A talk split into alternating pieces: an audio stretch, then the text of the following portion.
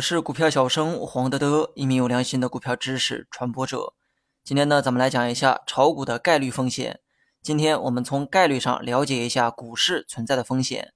首先呢，问大家一个问题：刨除掉能力这个因素，当你随便买入一只股票的时候，你的胜率会是多少呢？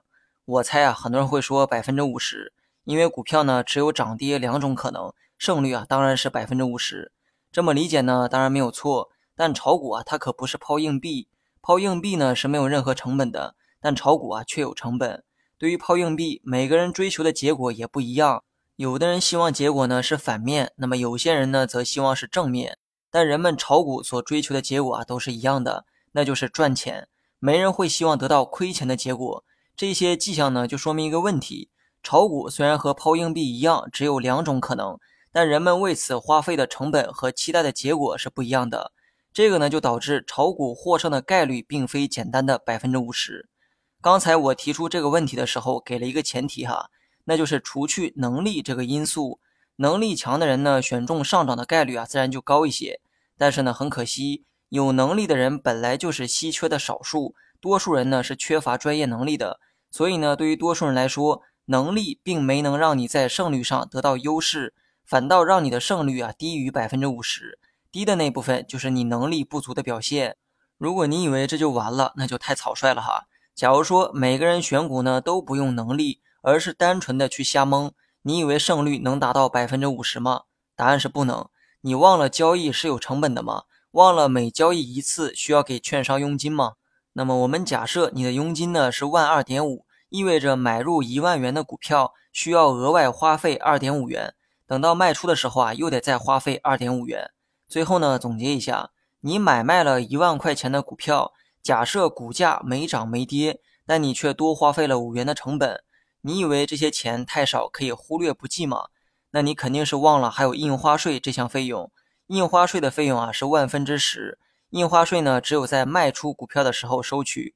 如果你的交易还是一万块钱的那个股票，当你卖出的时候，成本又多出了十块钱，那么加上佣金一共是十五块钱。你或许觉得一万块钱的交易量才花费了十五块钱的成本，这个完全可以接受啊。的确哈，要是接受不了，你也不会来炒股。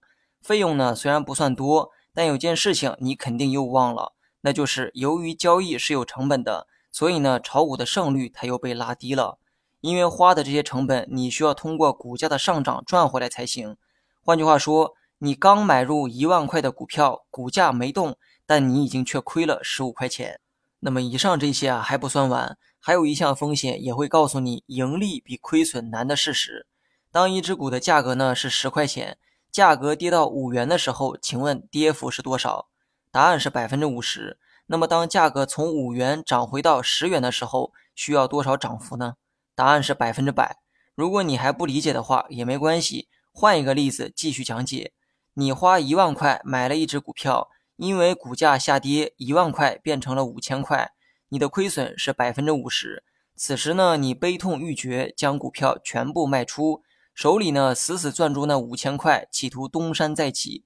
这个时候啊，你看到了另外一只股票格外美丽，希望它能帮你回本。于是呢，你把五千块全部买了进去。你想回本的话，五千块就要变成一万块。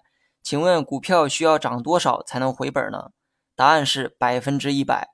以上例子告诉我们，哈，炒股亏损远比你想象的容易，而炒股盈利远比你想象的困难。看似输赢各占百分之五十的概率，但很明显败率占了更高的占比，胜率则低于百分之五十。很多人觉得学习是为了争取比百分之五十更高的胜率，这个结论的确没错。但是过程呢，很多人都给误会了。我们呢，并不是在百分之五十的基础上争取更高的胜率。而是在不足百分之五十的基础上争取高于百分之五十的胜率，这也就是为什么总有人觉得明明学了很多却还在亏损的原因，因为学的还不够多。你学的那点东西可能刚好满足了百分之五十的胜率，想赚钱啊还得多学一学。好了，以上是全部内容。最后呢，请大家帮个忙哈，回到节目列表的首页，在左上角你会看到评价一栏。如果节目对你有所帮助，希望大家呢能给一个五星好评，感谢大家。